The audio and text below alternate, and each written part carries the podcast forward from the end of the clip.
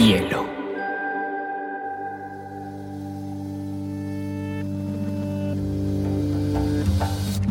Coincide con la noción de estilo tal como se define. La lectura debe ser una de las formas de la felicidad y no se puede obligar a nadie a ser feliz. Pero no tengo idea de lo que va a suceder después. Entonces un libro debe describir esa situación. Y digamos que lo es, el cuento se escribe así. Y a mí la, la cosa más importante que me ha pasado en la vida ha sido aprender a leer una pizca de exageración en esa frase. Este episodio de Biblioteca Personal es patrocinado por Café Matiz. No hay mejor combinación de maestría para acompañar nuestras lecturas que con un delicioso café colombiano. Hola, hoy tengo una amiga invitada que es no solamente una gran lectora, periodista, librera y hoy en día maneja como directora la Feria del Libro de una de las regiones más lindas de Colombia, que es el eje cafetero. Claudia Morales, qué alegría tenerte en este espacio, mi querida amiga. Hola María José, es un placer estar contigo. Muchas gracias por invitarme.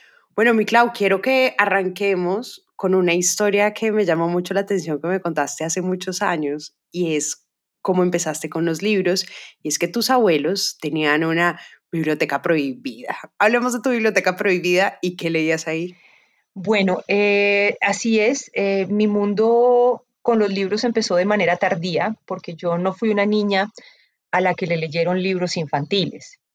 Eh, yo, de hecho, entré al mundo de los libros infantiles tardíamente también cuando fui mamá.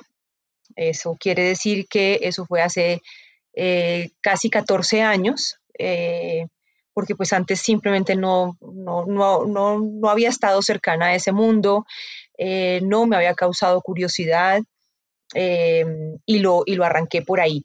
Mm, pero en la finca de mis abuelitos maternos, em, mi abuelita y mi abuelito tenían una biblioteca antigua eh, donde guardaban libros y donde guardaban discos vinilos de acetato. Y pues yo veía que mi abuelita era una mujer supremamente curiosa, mi abuelito era abogado, pero ellos no incorporaban el hábito de la lectura como algo para conversar en familia. Es decir, nosotros los nietos nunca nos sentábamos como a oír qué pasaba con los libros que estaban leyendo ni nada de eso. Pero, pero, entonces eh, ocurría que la curiosidad de un joven, en este caso eh, estoy hablando de mí, eh, pues siempre es mayor a todo eso que quieren como como esconder, ¿no? Y yo no lo veía como que quisieran esconder, simplemente no les parecía chévere compartir la lectura con nadie. Y por ese camino yo empecé como a mirar qué era lo que había en esa biblioteca, que además era altísima, tenía un techo altísimo, había que subirse con una escalera eh, eh, o subirse encima como de la estantería principal de la biblioteca para poder alcanzar libros. Y por ahí, por ese camino fue que yo encontré a Simón de Beauvoir. Em, y pues eh, el libro se llamaba Mi primer sexo. Eh, y pues yo suponía que si ese libro se llamaba así y estaba tan arriba en la biblioteca, era porque no se podía leer. Entonces, cuando yo le dije a mi abuelita que yo había encontrado ese libro, eh, mi abuelita que era ultra conservadora, muy, pero muy conservadora, casada con un abuelito muy, pero muy liberal, abogado de la Universidad Nacional, con, tuvo como profesora Jorge Eliezer Gaitán, entonces ya te podrás imaginar ese cruce de formas de ver la vida tan, tan chistoso, pero pues mi abuelita me dijo que cómo se me ocurría, que eso, eso era terrible, que yo era una niña, yo en ese entonces debía tener por ahí unos 12 años, 13 años, no sé. Em, y pues nada, lo prohibido siempre es como la miel y las moscas. Entonces, pues yo caí como una mosca en esa miel eh, que eran los libros de esa biblioteca y por ahí eh, fue que descubrí ese placer de leer. Maravilloso, mi Clau. Obviamente fuiste muchísimos años periodista en casi todos los medios relevantes en Colombia, cubriendo la actualidad, dando tu opinión, haciendo pues oficio de periodismo, pero en algún momento dado, creo que fue después de Caracol y La Luciérnaga, tomaste la decisión de no sé si dejar el oficio, porque no creo que hayas dejado el oficio, pero sí dejar de ser periodista de un medio. ¿Cómo fue ese cambio de, del periodismo a, a, dedicarte al amor por los libros? Eh, sí, efectivamente están bien tus tiempos. Yo me retiré de los medios estando en Caracol. Yo ya vivía aquí en el Quindío y hacia la Luciérnaga desde Armenia. eh, pero antes de venirme para el Quindío, yo ya tenía claro que mis tiempos en la radio comercial estaban contados. Yo estaba bastante decepcionada em, de mi oficio y eh, paralelo a eso, yo ya venía con la idea de hacer una librería eh, y de empezar como a abrir un camino en el mundo de la cadena del libro. Ya yo estaba vinculada con editoriales y con la presentación de autores, entonces pues eso me, empezó como a generar una fascinación y al mundo de los libros que entré que te, que te conté al principio por cuenta de mi hija, eh, lo hice además con una persona muy importante que es Yolanda Reyes, que es escritora, de columnista del tiempo, pues escritora de literatura infantil y además es una autoridad impresionante en asuntos de primera infancia.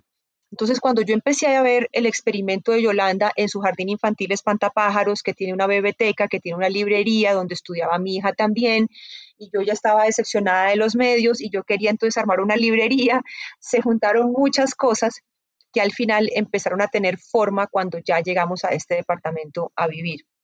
Y eh, un año antes de renunciar a la Luciérnaga, eh, empecé como a ver en serio esa posibilidad eh, y ya luego perdí el miedo a, a, este asunto que significa renunciar a una marca tan importante en términos de medio de comunicación. Creí que podía confiar en la marca que yo había creado, renuncié, me dediqué un año a estudiar todos los temas de librería eh, a entender el negocio, porque pues entendí también que si yo quería tener un negocio exitoso no podía ser bajo una mirada romántica del libro, sino que tenía que entenderlo bien. Y una vez logré eso, pues abrí la librería el 3 de julio del año 1000, de 2000, hace eso fue hace ya casi cinco años, no me acuerdo el año, 2000, algo. Yo creo que eso es un sueño además hiper romántico que tenemos todos los lectores de tener una librería, qué sueño, ¿no? Como uno imaginarse todo el día leyendo mientras recibe gente, charla, toma café. Pero ese sueño romántico, pues como dices tú, pues tiene un componente comercial súper interesante. Me acuerdo que arrancaste como aprendiz de librera y en ese aprendiz de librera, pues seguramente entendiste no solamente el tema comercial, sino, sino qué aprendiste en ese, en ese espacio cuando tuviste la primera oportunidad antes de abrir tu librería que valía la pena tener en cuenta con relación a los lectores. Y yo creo que sigo siendo aprendiz de librera, lo voy a hacer toda la vida al margen de no tener una librería y porque sigo empeñada en el sueño de volver a tenerla. Eh, digamos, si yo hubiera seguido con la librería eh, no hubiera tenido que cerrarla y me hubiera vuelto viejita en la librería, eh, creo que siendo viejita igual diría que soy aprendiz de librera.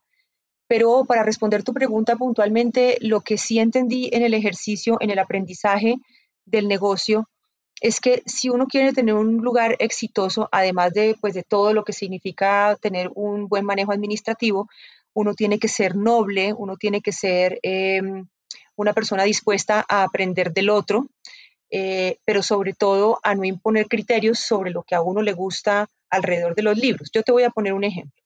Yo, digamos, si tú me preguntas cuál es mi género de lectura preferido, yo te diría la novela, yo te digo que a mí me gusta leer los cuentos, me gustan las biografías, me gustan ensayos de temas muy puntuales. Y si me preguntas qué no me gusta leer, yo nunca leo libros de crecimiento personal, yo no leo libros em, de economía, me parecen aburridos. Em, digamos, hay unos ciertos temas que tú no me vas a ver de ángeles, de cosas así como espirituales, eso no me gusta. Pero yo no puedo poner mis preferencias eh, personales por encima de la diversidad de los gustos que tienen los clientes que entran a una librería.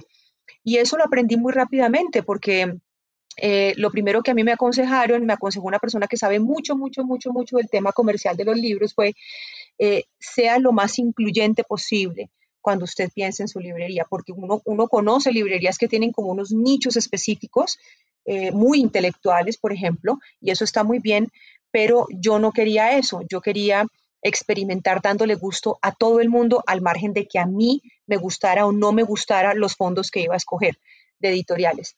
Esa fue la primera lección y tal vez la más importante.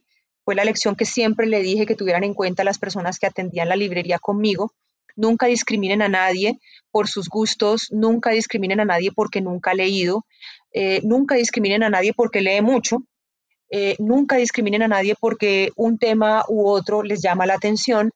eh, porque entonces ahí entramos perdiendo. Si nosotros somos capaces de entender que somos diversos, eh, entonces vamos a tener un lugar en el que la gente se va a sentir muy bien acogido. Esa es tal vez la lección más importante. Siempre me ha llamado mucho la atención, Clau, la diferencia entre las librerías. Creo que uno de mis hobbies favoritos es visitar librerías. Las visito todas, más o menos llego a una ciudad y me interesa más conocer las librerías. Cojo así en el mapa, bueno, ¿en qué sector hay librerías? Quiero ir a verlas, quiero ir a sentirlas, ¿no? Porque además cada librería, y uno lo ve sobre todo dependiendo de los países, y las regiones, cada librería tiene una curaduría muy diferente. En Estados Unidos son impresionantes en las ciudades más liberales y demócratas eh, los temas LGBTI, los temas de raza, los temas eh, de diversidad, como que tienen espacios enormes. Pero dependiendo de los lugares, uno empieza a ver cuáles son los intereses de la curaduría de la librería. Claramente tú dices, hay unas que tienen una, una línea específica y hay que ser incluyente, pero me muero de curiosidad uno cómo escoge, sobre todo en una librería que tal vez es de una nueva región, eh, no, no, de una nueva región entendida por nueva región, sino una región que tal vez no tiene tantas librerías, que está incentivando la llegada de los lectores. ¿Qué escoges para que sea incluyente? O sea, buscas fantasía, un poquito de esto, un poquito de esto. Sobre todo si uno no lee todo. A mí me preguntan un libro de fantasía, Clau, y me toca tirarme por el balcón, no tengo ni idea. Ahí, digamos, son dos cosas. Lo primero es un lugar que acoja a todos los públicos, ¿cierto? Entonces, Em, nosotros teníamos un fondo eh, de editoriales maravilloso de literatura infantil y de literatura juvenil. Entonces, eh, ese era eh, un nicho al que yo le prestaba muchísima, pero muchísima atención, porque es que hay librerías que están pensadas solo para adultos, por ejemplo, y está muy bien. Pero yo tenía mi librería en un centro comercial y eh, si yo tengo una librería en un centro comercial, yo tengo que pensar quiénes circulan en un centro comercial. Entonces, pues claro, tú tienes adultos, muy adultos, tienes viejitos, em, tienes adolescentes y tienes también muchos niños. Entonces, yo arranco por ahí pensando en cuáles son los públicos que rodean el lugar donde yo estoy y en esa medida quiero tener libros para todos ellos. Entonces, si un papá o una mamá entran a la librería y dicen que quieren el último libro del doctor Henry Marsh, pero si de pronto esos papás van con un niño o una niña de la mano, de golpe ese niño o esa niña se van a emocionar con un libro, entonces ya no es solamente el libro del doctor Henry Marsh, sino el libro que también escoge el niño o la niña. Eso en primera instancia, darle gusto a todos los públicos. Luego lo que yo te mencionaba, intentar escoger todos los temas. Mi librería era muy chiquita, mi librería era del tamaño de un baño de un apartamento chiquito, ¿sí? Pero eh, no las ingeniamos, eh, nosotros hicimos todo el diseño para que así fuera en poquiticos hubiera de todo para todo el mundo. Entonces, si tú llegabas y querías libros sobre el duelo, yo tenía libros sobre el duelo. Si tú querías coaching, yo tenía libros sobre coaching. Si querías ángeles, tenía libros sobre ángeles. Si querías maternidad, tenía maternidad. Así, en pequeñitico, porque no me cabía más. Si querías las novedades editoriales, había novedades editoriales. Si querías temas de historia para los jóvenes, había temas de historia para los jóvenes, había fotografía, es decir, en chiquitico de todo. Entonces, la primera curaduría entra por ahí, por saber qué públicos quieres seducir y sobre esa base qué libros quieres poner en escena para que ese público ya seducido entre y te compre. La única condición que yo eh, puse en la librería es eh, que yo nunca quise tener libros escritos por bandidos. Entonces, por ejemplo, a mí no me interesaba tener un libro escrito por Popeye. Por dar un, mm. solo ejemplo, a mí no me interesaba tener un libro escrito por la esposa de Pablo Escobar. Eh, ese tipo de cosas realmente para mí no, no, no, no tenían ningún valor, ninguno. Entonces, pues simplemente cuando a mí me llegaban mes a mes todas las remisiones con las novedades editoriales, yo era la que decidía qué iba, qué no venía y qué, en qué cantidades quería yo tener eso. Y eso las editoriales siempre lo respetaron, porque lo que a veces ocurre es que también hay librerías donde no hacen esa curaduría y no miran título por título de qué se trata. Yo miraba título por título quién era el autor, la reseña del libro y yo escogía todos los libros que estaban en la librería, yo los escogía. Hay gente que no hace eso y las editoriales simplemente agarran un cargamento de libros y se la mandan y le llegan lo que ellos creen que, que en cantidades le puede servir a la librería determinada y listo. Yo nunca permití que me hicieran eso. Entonces, eso además me daba una mirada muy clara de qué tenía. Entonces, había cuatro mil libros, pero yo sabía cuáles eran los libros que yo había escogido. Oye, Clau, ¿cómo, ¿cómo se asesora a un lector? Llega un lector, no sabe muy bien qué leer, te dice, la pregunta más difícil, recomiéndame un libro. Mira, yo siempre apelé a los gustos individuales, a los gustos muy personales, a los gustos más íntimos. Te voy a poner un ejemplo. Un día, y ese, ese, esa, esa situación me conmovió mucho. Llegó una señora muy tímida, muy silenciosa, asustada. Eh, las librerías, sabes, las librerías a veces asustan a las personas porque a veces la gente cree que si no es súper intelectual, no tiene espacio en una librería y resulta que no, que es todo lo contrario. Entonces entró la señora, una señora de verdad supremamente retraída, eh, entró, saludó, yo estaba ese día ahí, entonces, eh, buenos días, bienvenida, ¿en qué le puedo servir? Y ella pues dijo, no, eh, mm, es que yo nunca había entrado a un lugar de libros. Entonces le dije, ay, no, ¿cómo así? Qué dicha que sea la primera vez, venga, le muestro, no sé qué, chuchuchu. Entonces le empecé a decir, usted, usted, le voy a contar que hay acá, mira, acá hay libros para niños, hay esto, hay libros para jóvenes que esto, y tengo diversidad de temas para adultos, eh, le, le, gustaría algo en particular? Entonces, en ese momento entró un señor y entonces le dice, la estaba buscando, ¿usted qué hace aquí? Entonces ella, ella se asustó, le dijo, no, no, no, pues, eh, no, pues me llamó la atención el sitio, vine como a ver libros, le dijo, ¿viendo libros usted? Entonces, claro, ella se sintió pues como, como chiquitica, como muy ofendida y le dijo, sí, no, no, pero ya me voy. Entonces yo le dije, no, ay, venga, no sea antipático, déjele que yo le voy a echar cuentos sobre libros, quien quita que le guste. Entonces él se empezó a hablar, empezó a hablar en un tono irónico, burlón eh, sobre ella, claramente diciendo que era una mujer ignorante. En su visión, ella era una mujer ignorante. Entonces, eh, ella yo no sé de dónde sacó fuerzas le dijo, ¿sabe qué? Déjeme acá un momento, si quiere sálgase y yo ya voy. Entonces, pues me pareció que ahí había una gran oportunidad. Yo le dije a ella, mire, no le paré bolas a eso, me dijo, qué pena con usted, es que yo nunca en la vida he agarrado un libro, pero sabe que a mí me parecen tan bonitos, pero jamás he leído y a mí me da una pena de verdad, por eso es que él dice que yo soy bruta. Le dije, pero bueno, eh, usted tendrá gustos, usted sabrá hacer cosas muy bien, usted que es mi ama de casa, Dije, usted me imagino que cocinará muy bien. ¿Tiene hijos? Sí. Me imagino que criará muy bien y con sentido común a sus hijos y con mucho amor, ¿o no? O sea que usted tiene sabiduría en otras cosas. Y yo empecé a decirle cosas que le hicieran sentirse importante en la vida y no porque un tarado le dijera que era un ignorante, oye. Total. Entonces dije, venga, ¿a usted qué le gusta hacer? Y por ahí arrancamos. Entonces ella me dijo que a él le gustaba la jardinería, eh, que le gustaban mucho las cosas sobre los niños, Em, cosas como, como que ella creía que eran de un orden doméstico que, que pues no tenían nada sobre qué aprender y yo por ahí le agarré.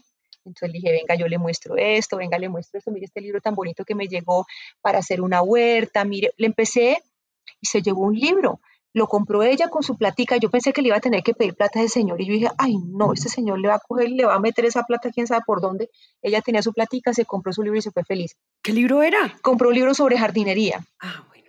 Em, y entonces te pongo ese ejemplo porque ese es el, digamos, el camino que yo uso para preguntarle a la gente, o para más bien para recomendarle a la gente algo.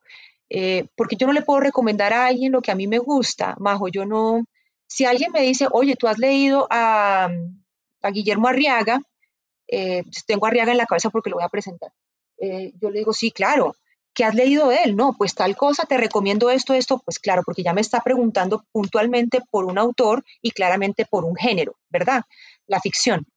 Eh, pero si no es así, lo primero es decirle a la gente usted qué quiere, qué le gusta, qué le mueve el corazón, qué lo apasiona, eh, cuál es ese tema del que le gustaría aprender. Eh, y por ahí es por donde uno entabla una conversación y hace la mejor recomendación. No, y ahí tienes un punto, Clau, que es muy importante y a mí también mucha gente me pregunta mucho y es, es que no me gusta leer y le digo, es que no has encontrado el libro adecuado. Si a uno le gusta el fútbol, pues busque un libro de fútbol. Si a usted le gusta, lo que le interesa son las dietas, la nutrición, el tema del cuerpo, todas las lecturas son absolutamente válidas. Y a veces, Clau, uno que es lector a veces coge unos libros y no es capaz de leerlos por más que sean los guachu guachu.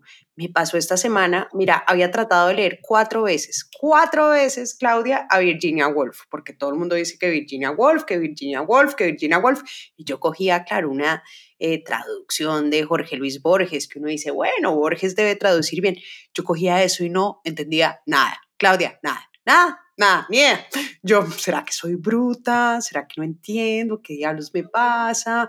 Y a veces es como que creo que eso es lo que muchas veces le pasa a los lectores, que cogen un libro, hay muchas cosas que uno a veces no entiende y dice, ah, es que no me gusta leer. Pero no es culpa del libro, es culpa, y no es culpa de uno tampoco, es porque uno no ha encontrado. Ayer, eh, esta semana me mandaron una traducción fantástica de Virginia Woolf, de una traductora especializada que explicaba mucho, con anotaciones, y por fin cuando entendí, pasé un día entero leyendo a Virginia Woolf, me lo leí en un, en un día, yo no podía creer que después de haber fracasado cuatro veces en mi vida y sentirme bruta, como seguramente muchos eh, lectores les pasa cuando llegan al libro inadecuado, que obviamente se angustian. Y por eso creo que es tan importante esa labor del librero, Clau, de mostrar todas las posibilidades que hay, porque no todos los libros nos van a gustar, que un libro sea famoso, que un libro sea relevante, que un autor sea famoso, pero sí hay una función ahí en, la, en el librero de, mire, hay esto, estos son los temas, pero que el tema le interese no necesariamente sea, sea significa que le vaya a gustar.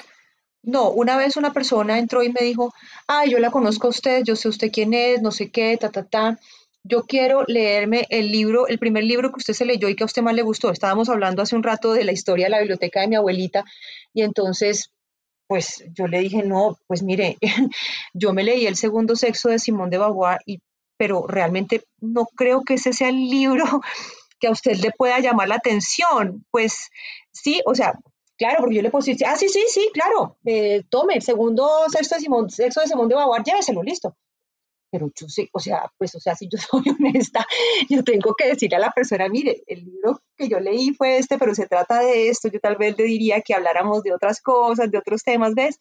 O sea, uno en ningún caso puede imponer el criterio propio para... Además, ahí cortas la seducción de la gente frente al libro. ¿no? Claro, es, es un oficio de seductor, de enamoramiento del librero con el lector.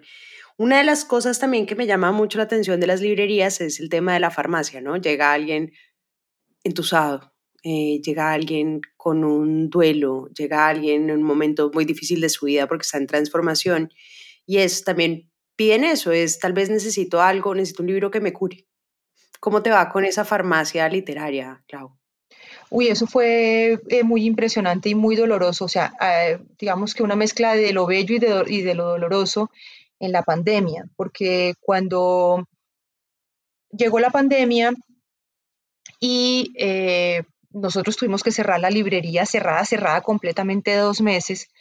Cuando regresamos no la podíamos abrir al público, nos tocaba solamente por, pues, por internet. Yo me inventé una cosa que se llamaban eh, las asesorías virtuales.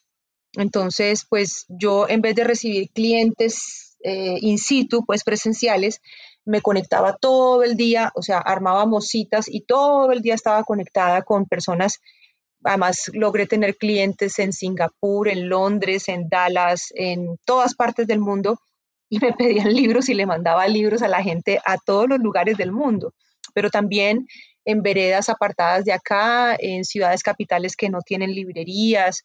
Y em, la gente estaba muy triste, la gente estaba muy asustada, eh, la gente tenía una sensación de incertidumbre muy profunda y em, a veces la gente simplemente quería hablar. Eh, me pedían cita para hablar. No, y yo eso lo entendí, entendí que no, que yo no podía entender las asesorías virtuales como una forma de negocio rentable, digamos, productiva en términos económicos, sino productiva en términos emocionales. Eh, allí hice amigos y amigas eh, que luego, luego ya nos pudimos ver y fue muy emocionante porque fueron encuentros en los que la gente lloraba, eh, en los que la gente me contaba las cosas más profundas, más íntimas, em, y pues entendí tantas necesidades que hay y que en algunos sentidos se pueden cubrir con un libro y en otros no, simplemente con una conversación. Así que yo me volví una muy buena conversadora simplemente para acompañar esa necesidad de esa persona en ese momento. Lo que más buscaron en ese entonces eh, fueron libros para niños, niñas y adolescentes, eh, porque los padres estaban desesperados con los niños encerrados en las casas.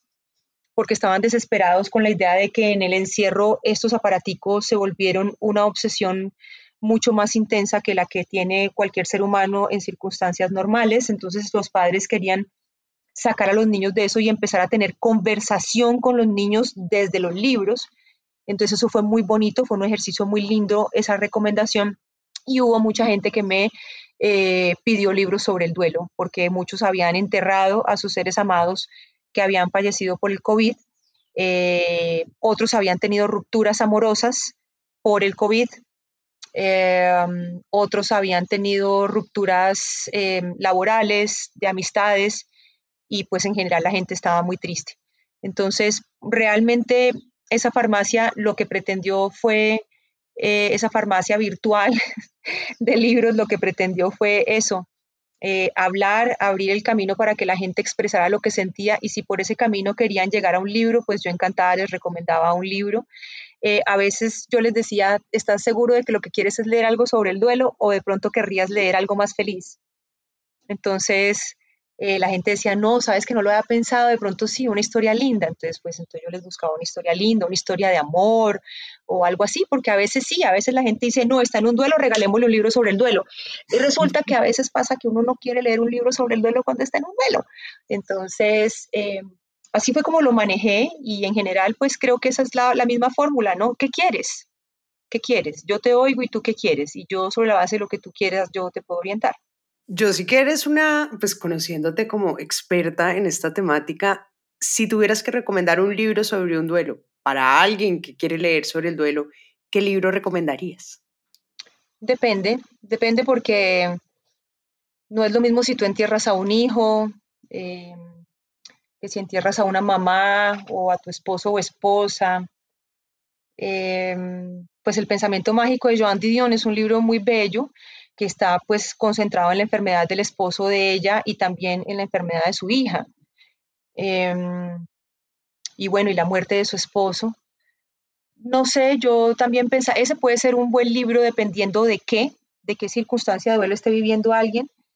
Pensaría en la ridícula idea de no volver a verte, de Rosa Montero, por ejemplo. Que es la muerte tanto del esposo de Marie Curie como el esposo de Rosa Montero. Claro, exactamente, porque pues de hecho, Rosa estaba escribiendo una novela en ese momento cuando le llegaron los, los manuscritos del diario de Marie Curie y donde ella relata todo esto que pasó con la muerte de Pierre, de su esposo, y ella decide dejar todo lo que tenía, se mete en este universo de estos diarios y a la par ella estaba viviendo el cáncer de su, de su propia pareja. Y pues es un libro muy bello porque lo que hace Rosa es intercalar la historia de Marie Curie con Pierre y luego pues sus otros romances y demás con el duelo que vivió la propia Rosa. Entonces las reflexiones son divinas, son realmente lindas, pero si ya te quieres ir como, como a otros universos más especializados y de pronto la gente dice es que de pronto no quiero algo como que sea así, sino algo más profundo sobre la muerte, depende también de las creencias, ¿sabes? Em, hay gente que quiere leer cosas muy apegadas a su religión. Entonces quiero algo, pues no sé, yo soy muy católico, muy católica y quiero algo como escrito por algún sacerdote. Eso también es válido. Los libros que ha escrito Santiago Rojas sobre el duelo son muy bonitos y muy sencillos de entender. Eh, eso también dependiendo de cuál sea em, el interés. Hay un libro muy lindo que yo eh, leí hace mucho tiempo, em, pero es también de otro orden y lo terminé leyendo ya, pues es que como yo enterré a toda mi familia prácticamente, lo terminé leyendo tardíamente, pero es el libro tibetano de la vida y de la muerte, pero es otro cuento, otro cuento de una cultura, de una visión de la vida y de la muerte muy distinta a aquella con la que nos han criado a nosotros. Así que, pues nada, te podría acomodar muchas opciones, pero de, de nuevo depende de, de, desde dónde se quiera vivir ese duelo y qué tipo de duelo está viviendo la gente. Claro. Y con el desamor, la tusa, el dolor, el sufrimiento de la pérdida de un ser amado, no porque se fue, sino porque decidió dejarnos. Ay, hijo de pucha. Ese es interesante. Yo generalmente recomiendo poesía. Sabes que la de Pedro Salinas de La voz a ti bebida, después de pues, la segunda sección de La voz a ti bebida, que es cuando al pobre Pedro la amante le dice que no más, y ese man que escribió la poesía amorosa más de vena, pues ya habla desde el desamor y es, es, impresionante. Pero yo la verdad nunca he sabido que el libro de desamor funciona bien. No, pues es que si tuviera la librería aquí, si estuviera en la librería, yo empiezo a mirar y te digo opciones. ¿Qué podría ser? No, ahí si me agarras fuera de base porque no lo tengo tan claro. O sea, te, puedo dar la respuesta si voy y miro y digo, ah, este, este, este. Pero ahorita no se me ocurre uno. No. No pasa nada, mi querida eh, eh, Clau. Bueno, otra de las cosas que te quería preguntar es, ya para cerrar este tema de las librerías y tu facción como librera, ¿Qué le sugieres a un lector? Que creo que esos es otro de los temas importantes. El 1%, bueno, está bien, digamos que el 5%. El 5% es el libro, pero después llega el momento de leerlo, ¿no? El desarrollo del hábito, eh, cómo, cuáles son esas recomendaciones que uno le puede decir a un lector de cómo acercarse, cómo leer, cómo, cómo aficionarse desde tu experiencia que tuviste pues con ese acercamiento con los libros, ¿qué te parece relevante resaltar que le dirías a alguien? Bueno, si usted quiere leer, pues más allá de tener el libro, lo que debe hacer es tal, tal, tal. Bueno, no, yo no sé, ese me parece que es un terreno ya más de exploración individual, porque además eh, el hábito de la lectura, ahí sí creo yo que es totalmente subjetivo. Eh, yo insistiría primero en que esa persona escoja el libro sobre el tema que realmente le apasiona, porque todas las demás estrategias, si no arrancan por ahí, no, no, pues no tienen mucho sentido. Pero una vez eso, yo diría, eh, Majo, que la persona sí, creo yo, tiene que encontrar el espacio. Eh, yo creo que, y al margen de lo que sea, si tú no leas por, por obligación, porque no sé, estás haciendo un trabajo, una tesis, vas a presentar un autor, lo que sea, yo sí creo que de todas maneras a la lectura hay que sacarle tiempo. Uno no puede agarrar el libro y quedarse con el libro eternamente ahí tirado como, no, yo sí creo que si alguien quiere de verdad desarrollar el hábito de la lectura, debe procurar en la medida de sus posibilidades que en sus días haya un momento, un momento en el que se pueda leer una o muchas páginas de ese libro esa persona tiene que escogerlo. Eh, a mí me gusta recién levantada, antes de pararme de la cama, a mí me gusta antes de acostarme, me gusta mientras estoy almorzando, porque siempre almuerzo sola, no sé, por ejemplo. Em, en los tiempos tranquilos en el trabajo, eh, no sé. Pero si la persona no adquiere una cierta disciplina, una cierta disciplina, pues el hábito no se puede convertir en ello. O sea, no, no, no, hay, no, hay, no hay coherencia entre la falta de disciplina y el hábito, ¿cierto?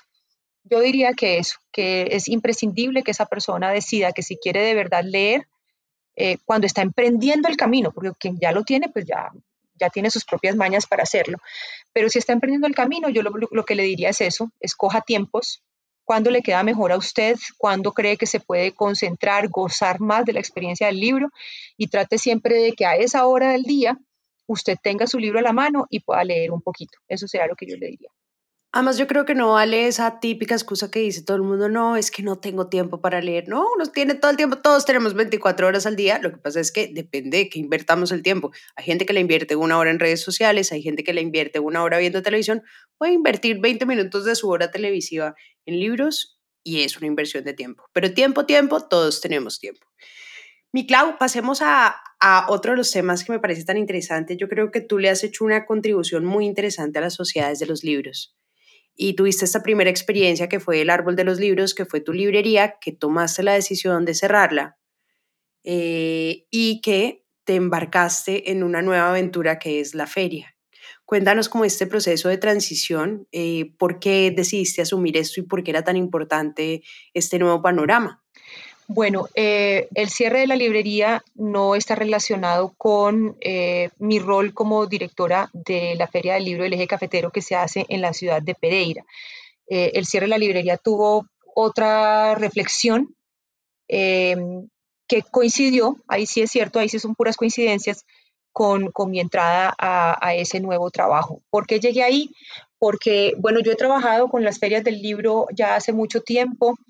Eh, aportando eh, ideas sobre encuentros, sobre autores, presentando autores, Em, y pues ese camino me llevó a la Feria del Libro en Pereira. Cuando yo llegué acá al Quindío, el que era su director, Giovanni Gómez, eh, me contactó un día, estoy hablando de hace ya siete años, ocho años, y me dijo, mire, yo sé que usted llegó a Armenia, estamos de vecinos, yo acabo de inventarme una feria aquí en Pereira, eh, yo quiero que usted me ayude. Y yo le dije, no, pues claro, yo encantada. Entonces arranqué ayudándole a Giovanni en una feria así de chiquitiquitica, la hacían en la sede de la Cámara de Comercio de Pereira, en los salones de la Cámara de Pereira, que eran como salones de colegio, y ponían una muestra comercial en la entrada de la Cámara de Comercio, una cosa, cinco mesitas con cinco cositas, y eso era todo lo que había.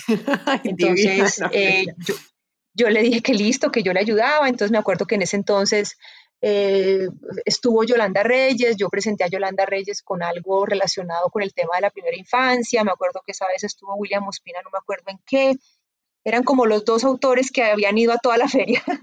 Entonces, eh, bueno, la feria siguió creciendo, siguió creciendo y ya luego pues ya se volvió algo más importante, se trasladó al recinto de Expo Futuro, que se hace cuenta como el centro de convenciones, eh, como Corferias, pues digamos, en, en, Bogotá, pero obviamente reducido. Inversión reducida, total. De una ciudad como Pereira, entonces ya empezó a ser más grande y yo seguí ayudando a Giovanni y a Giovanni.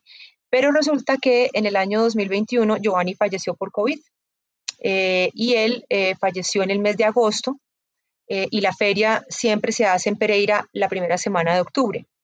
Entonces, pues quedó todo el mundo como en el aire. Yo nunca había sido empleada, la Cámara de Comercio de Pereira es la que hace esa feria. Yo nunca había sido empleada de la Cámara ni nada, yo solamente pues ayudaba a Giovanni, me pagaban unos honorarios por el trabajo que yo hacía en las ferias, pero nada más. Y el presidente ejecutivo de la Cámara me dijo, yo necesito que usted me dé una mano. Eh, no sabemos qué ha pasado, o sea, Giovanni fallece, no, no sabemos si hacer la feria, no hacerla, no sabemos si hay programación, no sabemos nada. Y nunca encontramos qué había hecho Giovanni en, en relación con la programación, no encontramos nada, no había programación. Era final de agosto y no había programación y la feria era el 5 de octubre, algo así. Entonces yo le dije, mire, eh, hay que hacerla, yo me encargo de echar teléfono y, y armemos algo, pero no podemos dejar que esta feria se muera, además es el legado de Giovanni y tenemos que sacarla adelante y sacamos la feria adelante en esas circunstancias como tan trágicas. Ya pasada, digamos, esta, esta tragedia y resuelto el tema de la feria, pues eh, el presidente ejecutivo dijo, ahora yo quiero que usted se quede conmigo. Eh, pues usted conoce bien, eh, ya nos conoce a todos acá, usted pues acá en la Cámara también, ya hay muchos actores culturales de la región que la conocen, arranque y hágame la feria de aquí en adelante. Entonces, así fue como empecé al final del año 2021. Mi primera feria, realmente la primera hecha por mí fue la del año pasado y esta que viene de 2023, la segunda. Ya este es el noveno año de la Feria del Libro allí en la ciudad de Pereira y pues ha sido un aprendizaje divino, realmente divino, con todas y las dificultades que eso puede suponer, pero yo sí estoy convencida de que las ferias del libro no pueden morir y que al contrario, todas las ciudades capitales de nuestro país deberían tener ferias del libro. Oye, quería devolverme una pregunta muy básica antes de que siguiéramos ahondando en este tema. ¿Por qué es importante una feria del libro?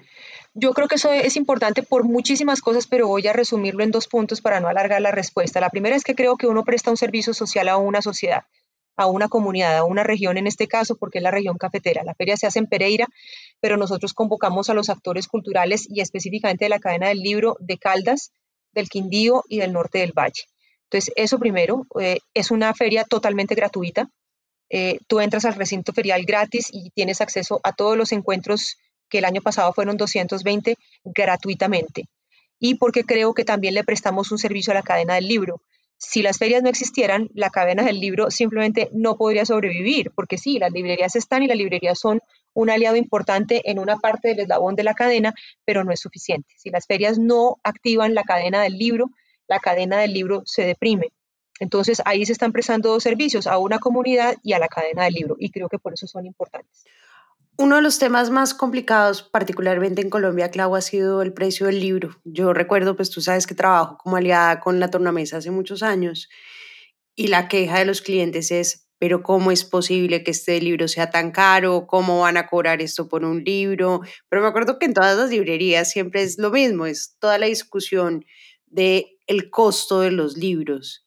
¿De dónde vienen estos costos y cómo, cómo, cómo se viven desde estas cadenas? Bueno, mira, lo primero que hay que decirle a una persona que tiene un libro en sus manos es que ese libro eh, llega allí gracias a la intervención de muchos actores eh, que tienen que vivir de ese libro. Porque uno siempre dice, no, pues el autor, ¿cierto? Ay, no, el libro lo escribió Chimamanda Ngozi Adichie. Ah, no, pues claro, Chimamanda Ngozi Adichie gana un montón de plata publicando libros. Y luego alguien dice, ah, no, pero esto, ah, las editoriales, uy, sí, esas editoriales, no, ¿cómo cobran de caro los libros? Y listo, y pare de contar. Bueno, estimados lectores, detrás de esto hay correctores, detrás de esto hay editores, detrás de esto hay diagramadores, detrás de esto hay impresores, detrás de esto está obviamente el autor, es decir, está la cadena de la distribución, luego está la librería que también tiene que ganar un porcentaje por eso y al final, final, final, en el último eslabón está el lector. Es decir, cuando uno agarra un librito de estos, eh, se ha pasado ya por un montón de filtros que además todos, todos tienen que ganar un sueldo sobre la base de cada libro que publican. Eso uno. Luego, después de la pandemia, eh, el fenómeno mundial, porque no es solamente en Colombia, al que se tuvo que ver enfrentada la cadena es a los costos del papel, que además está escaso, y eh, a, una, a una situación muy compleja y es al cierre de muchas imprentas. Eh, eso lo que significó es que también los costos de imprimir un libro subieron eh, enormemente. Y hay un tercer factor que también existe en Colombia y es el de la importación de libros. Y ahí debería existir una intervención del Estado para ayudar a que esos costos fueran menores, pero el Estado allí no ha querido nunca intervenir y nunca ha querido apoyar realmente a la cadena del libro. Entonces eso significa que las editoriales que traen containers de libros tienen que pagar un montón de dinero para que esos libros puedan llegar a sus oficinas, a sus bases, a sus bodegas para luego ser distribuidos. Porque además hay que contarle a los lectores que los libros no se imprimen en Colombia. La mayoría de ellos vienen de afuera, ¿sí? Entonces, eh, esas tres razones, con el dólar y sin el dólar, porque, porque incluso antes de pandemia y antes de que el dólar estuviera en donde está, era igualmente costoso para las editoriales que importan libros traerlos. Entonces, algunas se asocian y dicen, venga, entre dos, tres, cuatro, cinco, traigamos un container y nos repartimos los costos, pero incluso así sigue siendo eh, bastante complicado. Entonces, ahí hay tres factores que hay que tener en cuenta que al final se ven reflejados en ese sellito del precio del libro. No, y yo creo que en realidad no son costosos, son valiosos, que es una cosa diferente, y son valores además que uno los puede ver en todas las librerías de diferentes países, o sea, realmente es como, como entender de manera integral ese, ese precio. No, yo, yo sí creo que hay que, yo sí creo que hay libros en Colombia que para el costo de vida que tenemos sí son caros. Yo sí lo, yo sí lo creo. Eh, pero repito, esto no es un capricho de las editoriales y esto no es un capricho de los dueños de las librerías. Esto responde a una lógica del mercado. Eh, que si no fuera así, pues sería mucho más. Pero sobre todo hay una cosa, eh, Majo, y es que de verdad los gobiernos nuestros nunca han querido de verdad meterle la mano a una ayuda realmente significativa a lo que pasa con el tema de la cadena del libro. Entonces, pues es una cadena muy solitaria, eh, unos tienen más problemas que otros porque obviamente una, una editorial gigante, comercial, la más grande que es Penguin Random House o Planeta, pues no tienen los mismos problemas que tiene una editorial independiente como Sílaba o como Tragaluz. Eh, pero cada uno en su correspondiente dimensión tiene que luchar la dura. Ahí el tema también, Clau, de, de la cadena de distribución, pues el tema es que no existe una política pública para ayudar la cultura de los libros en general. O sea, estas ferias también las ayuda el sector público o no tienen tanto apoyo o todo se hace con las uñas. No, todo se hace con las uñas. Digamos, yo, eh, digamos, exceptuando la feria del libro, las tres ferias del libro más grandes que son Filbo. A Filbo la financia eh, la, Cámara de, la Cámara Colombiana del Libro, la Secretaría de Cultura de la Alcaldía de Bogotá y pues por ser Bogotá tienen unos patrocinios grandecitos que, les ayudan a apalancar cosas. La fiesta del libro en Medellín es política pública municipal. Eh, el Consejo de Medellín hace más o menos unos 15 años lo aprobó como política pública, lo cual quiere decir que la alcaldía, no importa quién sea el alcalde, tiene que hacer la fiesta del libro. Afortunadamente. No hay, no hay, discusión de nada. Puede ser que el alcalde un día diga, ay, no, no tenemos tanta plata como antes, pero no puede dar una, una chichipatada y no puede decir, no hay feria. No, es política pública, está obligado a hacerla. Y Medellín también tiene unos apoyos muy, muy, muy, muy importantes de las cajas de compensación, de EPM, digamos, de Sura. Tienen, tienen por fortuna, tienen un montón eh, de gente en el sector privado muy sensible frente a las necesidades y a la pertinencia de, mantener robusta esa feria. Y la feria de Cali, eh, que es de la, la financia la alcaldía con otros patrocinios, el que el Hotel que es uno de los más sólidos que tienen en Cali, y bueno, y lo que se va sumando. Pero, por ejemplo, en las regiones chiquitas, eh, a nosotros nos toca arrancar de ceros. Es decir, yo hago mi feria, pero yo tengo que todos los años ir a tocar la puerta y decir, hola, señores secretaría, hola, señores tal, hola, tal. Yo no arranco con plata. Yo tengo cero pesitos para hacer la feria. En este momento tengo cero pesos para hacer la feria. Tengo que conseguirme todo un presupuesto cercano a los 500 millones de pesos entre lo que me quiera dar eh, el que quiera. Entonces, si la Secretaría dice de Cultura y de la Alcaldía dice, ay, venga, sí, le voy a dar 20 pesos, me los da, y la de Cultura de la Gobernación, y así sucesivamente. Eh, pero el Estado como tal, el Estado como tal no financia eh, las, ferias, exceptuando esas que yo te estoy comentando. El Ministerio de Cultura tiene dos maneras de apoyar. Una son los proyectos de concertación, a los que tú te puedes presentar todos los años y tú simplemente pones tu feria y tu proyecto de feria al año siguiente. Nosotros nos ganamos ese proceso de concertación y tenemos un dinero para este año por eso. Y luego asignan un presupuesto para las ferias del libro que la vuelven como una bolsa común y luego reparten eso entre las 17 ferias del país. Pero pues es una cosa muy pequeñita porque hay que tener en cuenta que el presupuesto del Ministerio de Cultura comparado con el resto del presupuesto de la nación es el 1.5%. Entonces, pues no es que no, le, no es que no quieran y les falten ganas, es que no les dan dinero para apoyarlos.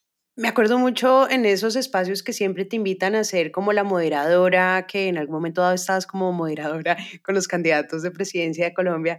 Y Ingrid Betancourt se le ocurrió decir que por qué no le ponemos IVA a los libros. Pues ya, ¿por qué? Claro. saquémosle, saquémosle el tributo al libro. Y le pegaste una peinada. Pero me gustó mucho lo que dijiste porque decías, hombre, en un país donde la gente no lee, donde los libros no llegan, donde hay tantas regiones de verdad eh, ausentes y huérfanas de la lectura. O sea, usted ponerle un porcentaje de impuesto al libro, pues ya los hace inalcanzables. Sí, además increíble que lo diga una persona que tiene nacionalidad francesa y que ha vivido en Francia la mitad de su vida. Eh, es como si no supiera cómo funcionan, cómo funciona la cadena de libro en un país como Francia. Que son muy pues subsidiados, ¿eh? Acá tú ves, Clau, a todo el mundo leyendo, o sea, en el metro, yo soy, yo además soy toda stalker porque le tomo fotos a todos los manes y a todas las chicas que leen, todo el mundo lee, cada esquina hay librerías, las industrias de las librerías son impresionantes, o sea, la cantidad de libros traducidos, es, es una cultura de lectores que lo ves además en una sociedad crítica son muy críticos, son muy exigentes con sus derechos, son muy exigentes con el gobierno y todos los trabajadores cada vez más consiguen más y más y más y más derechos y mejor bienestar, muy asociado, creería yo, con esa crítica. Que a eso iba otra pregunta que te quería hacer. ¿Por qué crees, o uno, qué mensaje le podría decir a estos actores de por qué hay que ayudar a financiar una feria en una región distanciada? Cuál es el mensaje que uno podría decir, mire, esto es importante para la sociedad en general, no es para el lector, esto no es un servicio para alguien que simplemente sea lector, sino para en general. Ah, no, claro, es que una feria del libro no congrega a la intelectualidad de, un, de una ciudad o de un municipio o de una región. Una feria del libro integra a todos los públicos y cuando uno habla de prestar un servicio social, pues eh, la mirada tiene que ser esa, la mirada tiene que ser una mirada incluyente. Em, yo, lo, yo lo que pienso es que solamente a través de la cultura podemos crear diálogos constructivos. Yo digo que además la cultura está íntimamente asociada a la educación. Cuando yo pienso en cultura, es, no, no puedo separarla de la educación. Entonces, esas dos cosas invitan a, varias, a, varias, a varios campos. Primero, al diálogo constructivo, primero. Segundo, a que tú le enseñes a la gente o la gente aprenda más bien, porque esto no es una cosa que tú te sientes y realmente lo puedas enseñar, a que la gente entienda que La vida se resuelve con argumentos. La cultura te da argumentos. Creo que no es posible lograr lazos de paz si no es a través de la educación y de la cultura. Eh, por supuesto que cuando uno piensa en la paz, uno piensa en la seguridad, pues ni más faltaba, claro que sí. Pero ¿cómo es que han logrado distintos actores del conflicto reconciliarse si no ha sido a través de la educación y de la cultura? Eso, eso en otro sentido. Luego, una feria del libro propone temas absolutamente diversos para que la gente llegue y no solamente tenga ese proceso de aprendizaje, sino quiere tener, sino de gozo. Es el gozo el que uno propone con una feria del libro. La idea de llegar a un espacio seguro, la idea de llegar a un espacio que te acoge con asuntos que en ningún sentido te pueden agredir, solamente te pueden abrazar. Entonces, eso sumado a lo que yo te estaba explicando antes sobre la, eh, la contribución que hacemos a mantener activa la cadena del libro, creo que son razones más que suficientes para que cualquier entidad pública en sus secretarías de cultura, hablando de las alcaldías y de las gobernaciones, tuvieran en cuenta que eh, no debería ser negociable. Es decir, uno no debería llegar a decir, viene la feria del libro, ¿será que ustedes quieren dar plata? Debería ser al revés. Oiga, vengan, señores de las ferias, estamos listos con nuestro presupuesto y les queremos entregar a ustedes esto. Eso obviamente no pasa. Em, y no pasa además por otra cosa que ya está al margen de la feria, y es que las secretarías de cultura en los municipios y en las gobernaciones, pues no se le entregan necesariamente a gente que tenga la sensibilidad sobre la cultura, sino que son, responden a cuotas políticas, a cosas pues que simplemente llevan a personas no idóneas y que no, pues que simplemente no, no entienden de qué habla cuando uno habla de una feria del libro. No, me parece absolutamente trágico. Sí, como que yo creo que la gente no es tan consciente de toda esta infraestructura que hay detrás de los libros, de toda la cadena de valor que hay detrás y las dificultades que hay. Es muy valioso también a uno como lector entender y educarse cómo llega ese libro y qué pasa detrás de todo ese libro y qué tiene que seguir pasando para que uno que es de ciudad pues pueda también ayudar a otras regiones a que también tengan el mismo acceso que uno tuvo a los libros. Mm, así es. Mi Clau, te quería preguntar, eh, ya para cerrar, porque se nos está acabando el tiempo, tú, si quisieras de pronto contarnos un poquito, ¿qué quisieras decirle a los lectores? O sea, como abrirte este espacio de, eh, pues acá hay, muchos oyentes, como qué mensaje te gustaría dejarles sobre todas estas reflexiones que hemos hecho el día de hoy. Bueno, si me están oyendo adultos, eh, yo y adultos con hijos, adultos con nietos, adultos con sobrinos, sobrinas, eh, con amigos que tienen hijos e hijas, em, adultos que de una u otra manera tengan niños, niñas y adolescentes a su alrededor, eh, regálenles libros y, y si pueden, acérquense a la lectura de ese libro con ese niño, niña o adolescente. Eh, yo sí creo que solamente sembrando desde allí, o no solamente, creo que uno de los factores que realmente sí puede incidir en una población un poco más lectora es si somos más conscientes de esos niños, niñas y adolescentes y del impacto que los libros pueden tener alrededor de ellos, pues porque en el colegio tienen que leer obligatoriamente, eh, pero en la casa, en la finca, en la playa, en vacaciones, eso no es una obligación, eso podría ser un placer. Pero ese placer solamente se puede dar si ese adulto es consciente del gusto del niño, de cómo lo puede seducir y si es más pequeñito, del tiempo que tiene que dedicarle a ese niño y a esa niña con ese libro para que ese camino no se rompa. Ese sería un primer consejo. Eh, el segundo consejo que yo daría es que nunca crean que eh, leer es un tema de intelectuales y que para acercarse a los libros hay que ser muy inteligente o eh, que se necesitan eh, ciertas condiciones para poder ser un buen lector. No, hay que tener ganas, simplemente ganas y hay que tener la mente abierta a la curiosidad. si somos curiosos y nos entendemos chiquiticos en el mundo, como me entiendo yo, y vemos que todo, todo, todo, todo lo tenemos por aprender, tal vez podamos entender que alrededor de los libros hay un mecanismo, una herramienta eh, para lograrlo. Eh, a mí los libros simplemente lo que me dan, además de gozo, primero gozo, es eso, la idea y la, ratificación de la idea de que somos unos pigmeos en este mundo, frente a todo lo que hay por descubrir. Entonces yo los invitaría a eso, a descubrirse pequeñitos, a reconocerse pequeñitos y a entender que a través de los libros podemos ser más grandes, cada vez más grandes, y podemos también entender que nuestro proceso de evolución está ahí, en entender que siempre tenemos que aprender algo.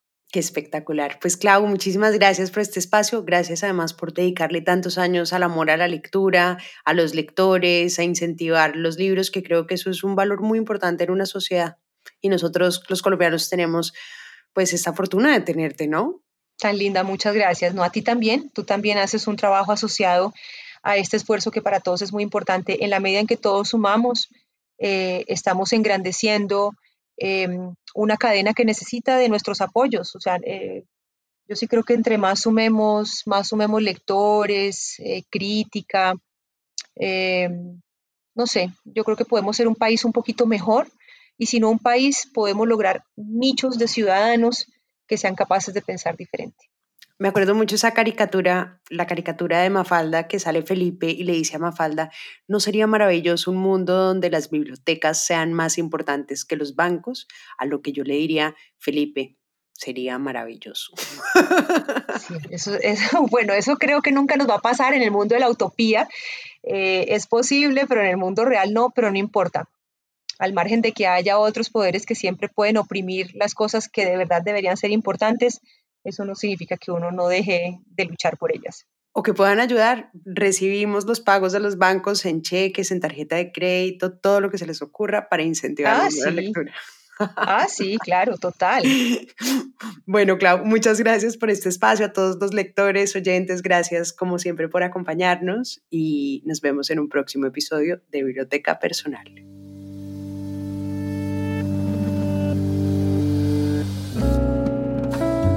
Este es un podcast para contagiar el amor por los libros, porque no hay mejor forma de incentivarlo que desde la divulgación.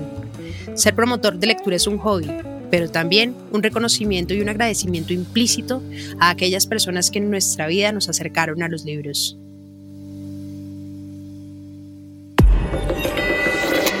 Hielo.